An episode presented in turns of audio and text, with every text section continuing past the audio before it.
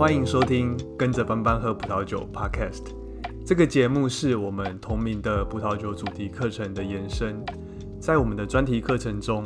会从最基本的葡萄酒知识开始介绍起，再到各个主要的国家和产区，然后延伸到知名酒庄的介绍。在这个节目中，会听到我们拿一些生活中的范例来验证课程中所介绍的知识。我也会不定时的分享一些很不错的葡萄酒，以及他们背后的故事。不过还是要注意，饮酒过量有害健康。我们品酒不酗酒，喝酒不开车。想要轻松进入葡萄酒世界，提升生活品味的你，也欢迎在 Apple Podcast 或是其他的平台上订阅我们的节目。才不会错过之后的集数哦。Hello，大家好，欢迎收听《跟着班班喝葡萄酒》第三十四集。不晓得大家的这个新年年假是怎么样度过的呢？我在跨年那天晚上看了这个最近 Netflix 新上的一部电影，叫做《Don't Look Up》，千万别抬头。除了片里面有很多大牌的好莱坞明星，例如像是里奥纳多·迪卡皮欧、珍妮弗·罗伦斯、梅丽斯·翠普。造成了很大的的的这个话题性之外呢，那这部电影编剧和导演他们用很夸张的这种黑色喜剧的手法来讽刺现在的这个政治还有时事。对比这一两年因为 COVID-19 所造成的这种全球性的灾难，台湾当然也在这个二零二一年因为呃疫情严重的关系，不免不可幸免的需要封城几个月。那当然还有在我们台湾大家都很熟悉的去年年末的这个王力宏的事件。那我真的觉得这部电影呢，可以说是很适合用来为过去的这一年做一个总结。那还没有听、还没有看过这部电影的听众，我也还蛮推荐，有时间的话可以稍微看一下。我觉得是可以从里面得到一些启发，还不错，还蛮不错的。那跨年过后呢，也就是今天，我也在今天，也就是今年的第一天。整理了一篇红葡萄酒酿造手法的文章，这篇文章呢，我也放在我们的资讯栏。它很详细的去介绍一支红葡萄酒从葡萄采收、运送到酒庄之后，到最后酿成一瓶酒的一个过程。常常会有听众写信来问我，说要怎么样有系统的学习葡萄酒的知识。我也常常会回答说，呃，了解一些最基本的观念，我自己觉得是最重要的。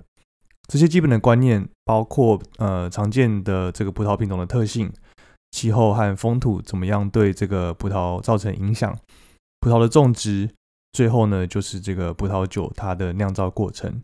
而这些内容呢，其实呃我也都把它整理成呃这个文章，放在呃跟着班班喝葡萄酒的专题文章里面。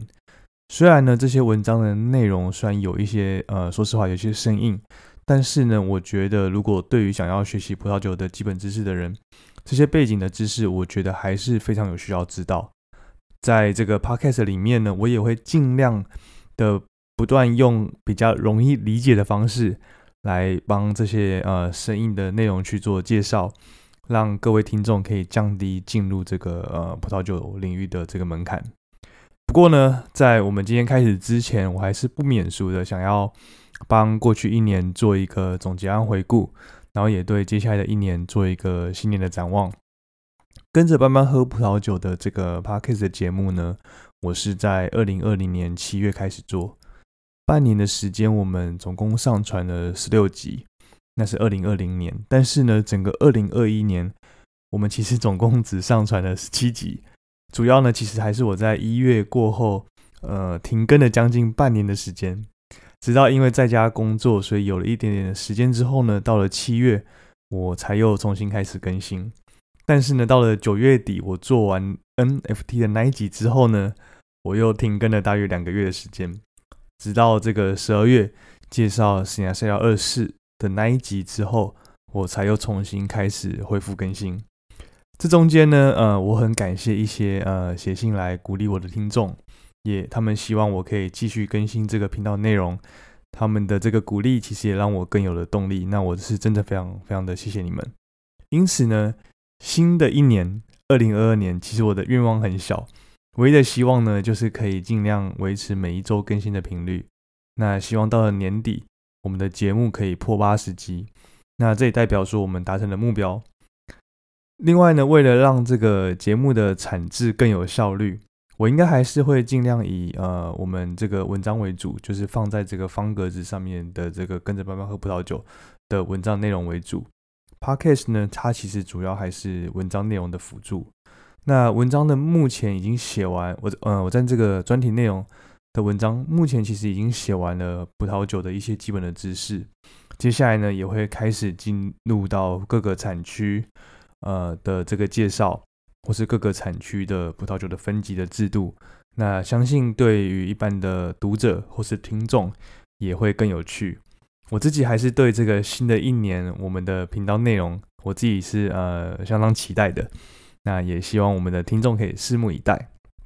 而今天这一集呢，呃，我想要来聊一下就的内容，就是呃跟我们跟我今天新上的这篇文章是有关系的。这个一瓶这个红红葡萄酒的制造酿造制成里面，那它要考虑的有哪几个重要的因素？不过今天这一集呢，我也还是推荐我们的听众，就是可以搭配我放在呃资讯连接里面的文章，可以一起观看，或是呢你在听完之后再回去看文章也没有关系，因为这样呢你会更知道我在讲的内 内容是什么。那不过呢说说到这个文章的内容呢。我真的是还蛮推荐可以看一下里面这篇文啊这篇文章的，因为呢在文章里面你可以看到我把这个红葡萄酒的酿造的制成画成了一个流程图。那我们听众里面应该知道这件事情应该不多，就是其实我平常的工作呃是这个软体产业的一个产品经理。那画这张流程图呢，可以说是呃我在平常工作里面非常常用到的一个技能。所以呢这篇文章虽然我花了蛮长的时间做整理。但是整理起来，还有画这个流程图的时候呢，我自己是觉得有呃一种非常熟悉的感觉。那我们就回到这个一瓶红葡萄酒的这个酿造制成。要知道，呃，这个葡萄的这个果肉，它本身其实是没有颜色，也没有什么味道的。所以一瓶葡萄酒，它最重要的颜色、单宁还有风味，其实都是来自于它的这个红呃葡萄皮。所以呢，红葡萄酒的酿造制成里面，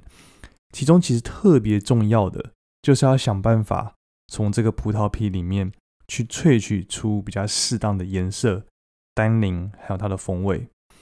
然后呢，最后主要分成三个部分可以来做介绍，分别是第一个是这个葡萄在破皮，然后之后去做酒精发酵这样的一个手法。那第二个呢是。啊，在做完酒精发酵之后，还需要注意哪些事情？以及第三个，我拿整串葡萄不去做破皮，然后就直接去做发酵，那这要怎么做？我们就先从第一个，就是葡萄破皮之后去做酒精发酵来开始做介绍。大部分的这个红葡萄酒呢，它其实都是把这个葡萄运到酒庄之后采收，运到酒庄之后呢去做去梗，然后破皮。然后去做酒精发酵，比起拿这个整串葡萄做发酵呢，这样子做呃破皮之后再去发酵，它其实是比较主流的这个做法。我猜大概世界上大概百分之九十以上的呃红葡萄酒都是采用这样的做法。那也就是我们在文章里面这个流程图，它中间这个黄色和蓝色的这样一个部分，在葡萄去梗和破皮之后呢，想当然它会变成什么？它会变成葡萄汁。那在进入到在这个葡萄汁进入到酒精发酵之前呢，它会先经过一个我们叫做发酵前萃取的这样的一个步骤。发酵前萃取的这个步骤呢，我们一般又把它称为这个冷萃取。它是让破皮之后的葡萄汁在还没有开始做这个酒精发酵之前，可以维持在这个低温的环境下，和葡萄皮把它放在一起，让它们可以在一起浸泡一段时间。维持低温的最主要的原因呢，其实还是呃，希望可以避免葡萄汁在这个时候就开始进行酒精发酵了。因为这个步骤其实我们要做的其实是萃取出这个呃葡萄皮上面的颜色和呃风味为主，而不是希望在这个时候就开始做酒精发酵。那高温我们都知道会呃会比较让这个葡萄汁。开始去进行发酵这样的一个动作，所以呢，这就是为什么要先呃把它维持在比较低温的环境下。那酿造这个红葡萄酒的时候的萃取步骤呢，其实不外乎就是希望可以从葡萄皮里面萃取出三个元素，就是颜色、单宁和风味。但是呢，单宁通常是在这个呃酒精浓度比较高的环境里面会比较容易溶解出来。所以呢，在这个步骤，就是呃，就是在发酵前的萃取的这样一个步骤呢，它主要还是希望是以颜色和风味的萃取为主，而不是单宁。那在做完这个发酵前萃取的这个步骤之后呢，我们的下一步就是要做这个酒精发酵，把葡萄的糖分可以把它转换成酒精。那红葡萄酒它适合的发酵温度大约是在呃二十度 C 到三十二度 C 之间，比起这个白葡白葡萄酒的发酵温度会稍微高一些。白葡萄酒呢，一般都是在十二到二十二度之间，那红葡萄酒会稍微高一点，它是在大概二十到三十二度之间。那为什么它需要比较高的温度呢？因为透过呃这个比较高的温度，我们可以从葡萄皮里面萃取出比较多的颜色、单宁还有风味。但是呢，也要注意，如果不小心超过这个三十五度 C 的话呢，酵母很有可能会被这个高温杀死。所以这就是为什么呃，现在的一般的酒庄它其实都导入了这种现代化的这种温控设备，因为呢，这样才有把这个才有办法比较精细的去控制这个温度，让呃在发酵的时候做这样的温度控制。那所以呢，这样的这样的一个现代化设备，对于酿酒师他可以决定最终他想要酿出怎样的这个葡萄酒的风味，就其实会变得很重要。那比如说，其实呃，我们都知道这个酒精浓度越高，可以帮助萃取出呃葡萄皮里面的单宁的成分。但是呢，当这个单宁够多，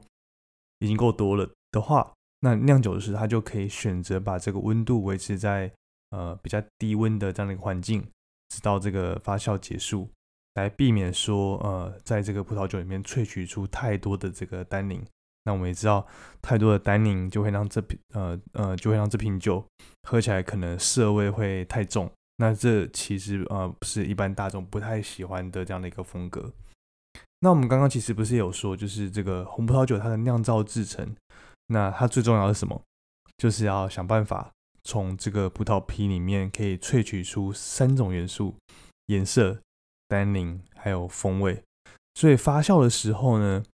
我们不是只是等这个糖分让它变成二氧化碳而已。那对不起，是糖分，我们不是只是等糖分变成酒精而已，而是也要在这个酒精发酵的时候呢，就尽可能的对这个葡萄皮可以做萃取，萃取它的什么颜色、单宁还有风味。那这个步骤呢，在它发酵的时候对葡萄皮做萃取呢，这边就牵扯到一个牵涉到一个很重要的手法。我们叫做呃酒帽管理。酒帽管理是什么呢？当葡萄在发酵的时候，葡萄皮它会破掉，然后会浮在这个酒液上面。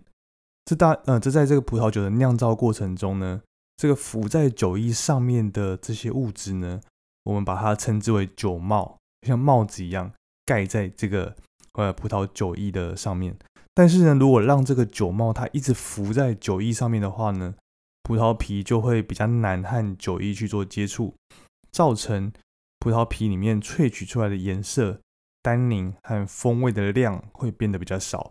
而所谓的这个酒帽管理，就是为了要解决这样的一个问题，想办法让酒帽和葡萄酒液可以增加接触的机会。好，那常见的酒帽管理呢，其实有四种方式，我们可以一一做介绍。第一个呢，叫做压酒帽 （punching down）。这很像这个，我在用茶包在泡茶的时候，如果这个茶包它一直浮起来，浮在这个呃这个这个茶的上面的话，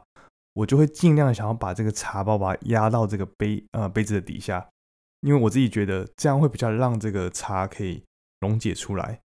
哎，我不知道是不是其他人也都跟我一样，但我自己都都会这么做。那压酒帽的概念其实也是非常非常一啊非常一样啊非常类似。呃，我们把这个酒帽呢，因为它它浮在那个酒衣上面嘛，所以我们要把这个酒帽把它压到底部，让酒帽可以增加和这个酒液接触的面积，那也让这个酒帽里面的颜色、单宁和风味可以被萃取出来。传统的做法呢，都是用人工的方式，用一根那种长长的杆子把这个酒帽戳到这个发酵桶槽的底部，或是呢，人会站到这个桶槽上面，把这个酒帽把它往下压。传统的这种这种人工做法的危险性呢，其实是在于说，在酒精发酵的时候，它会产生二氧化碳。那二氧化碳呢，可能会造成这个呃工人他在压酒帽的时候，因为缺氧，然后昏倒，然后跌进这个发酵桶槽里面。那到了今天呢，这个压酒帽其实还是很常见的这样的一个酒帽管理的方式，只是呢，到了今天，其实大部分都已经用机器。去取代掉人工来做这件事情了。然后另外呢，要注意的是，这个压酒帽这件事情呢，其实做过头其实也不太好。它就很像你在把这个你在泡茶的时候，你把这个茶包在茶里面放太久一样，它萃取出过多的单宁，那反而会让这个酿出来的酒，它可能这个风味会太苦涩。所以呢，这个压酒帽其实也不需要做的太频繁，尤其是在这个酒精发酵它快要结束的时候。单宁呢又特别容易，因为在高酒精浓度的环境下会被萃取出来，所以呢，呃，在这个酿造过程中不断去监控，说，呃，不断去呃去试喝，就是你呃我们酿出来呃现在这个阶段呃的这个酒的味道怎么样，它单宁的成分如何，呃，不断监控这件事情其实就变得很重要。那第二个这个酒猫的管理方式呢，我们叫做淋汁，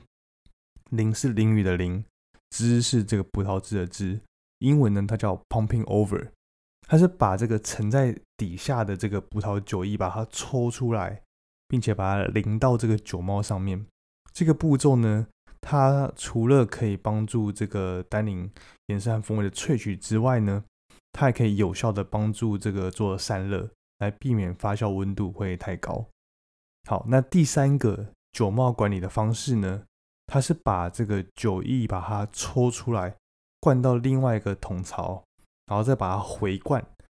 回灌回去原本用来发酵的那个桶槽。英文呢，它叫 r e g and return。它把底下这个葡萄汁完全把它抽出到另外一个桶槽里面，然后呢，再用马达回灌到原本的发酵槽里面，然后把这个酒液淋到酒猫上面。它灵芝一样，这样的做法呢，可以有助于散热。不过呢，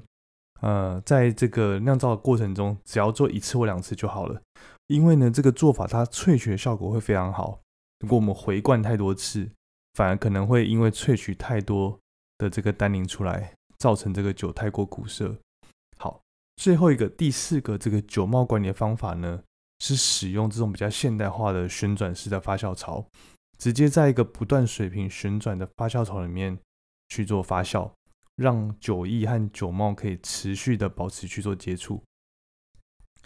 当我们这个葡萄里面的糖分都转换成酒精之后，那也代表说这个发酵完成了。那在那之后呢，我们我们还会去做进一步的萃取，我们把它叫做发酵后的萃取。比起我们前面介绍过的这个发酵前的萃取，发酵后的萃取的主要目的就是我要再从这个葡萄里面。葡萄皮里面可以萃取出更多更多的单宁。这个步骤呢，它萃取出来的单宁其实也是相对比较柔软。然后萃取的时间呢，呃，这不一定。萃取的时间就要看说，呃，这个酿酒酿酒师他想要把酒酿成怎样的风格。那有些酿酒师他会呃延长这个步骤的时间，来让这个葡萄酒里面的单宁可以有更滑顺的这样的一个结构。在发酵之后的静置的步骤之后呢，我们会将一部分的酒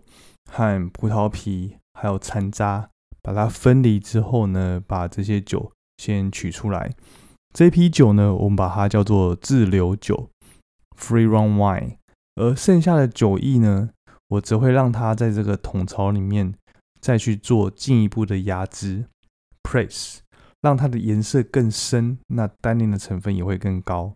那这批酒呢，我们就把它叫做压榨酒，英文呢叫做 press wine。酿酒师呢，他常常会做好几次的压汁，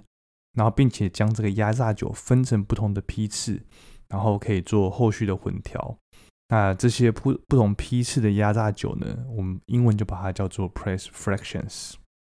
接下来就是这个葡萄酒的陈年。在讨论我们呃，我们之前在讨论白葡萄酒的时候，它的熟成步骤，我们有谈到呃几个酿酒师他需要做的抉择，就是比如说酿完的酒，我需不需要做二次发酵？酿完的酒，我需需不需要做这个搅泥这样的步骤？然后呢，我要不要在橡木桶里面做陈年？但是呢，到了红葡萄酒，二次发酵基本上已经是一个标准的步骤了，就是呃每个酿酒师他都会做。那搅泥呢？它可以带来给风味的影响，其实呃不大。所以呢，对红葡萄酒它熟成的步骤影响最大的呢，其实就是橡木桶的熟成的这个步骤。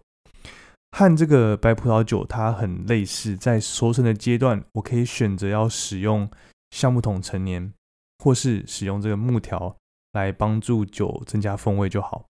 这几年呢，比较高端的这种葡萄酒。在小型的新橡木桶里面做熟成的比例，其实有慢慢下降的趋势。比较多的是呢，在这种大型啊，或是比较旧的橡木桶里面去做陈年。不过呢，其实还是有蛮多的酒庄会选择把他们这种比较高端的酒，在新橡木桶里面做长时间的这种陈年。所以呢，到头来其实还是呃，依根据这个酿酒师他想要酿成怎样的风格。会比较大比较大的关系，那当然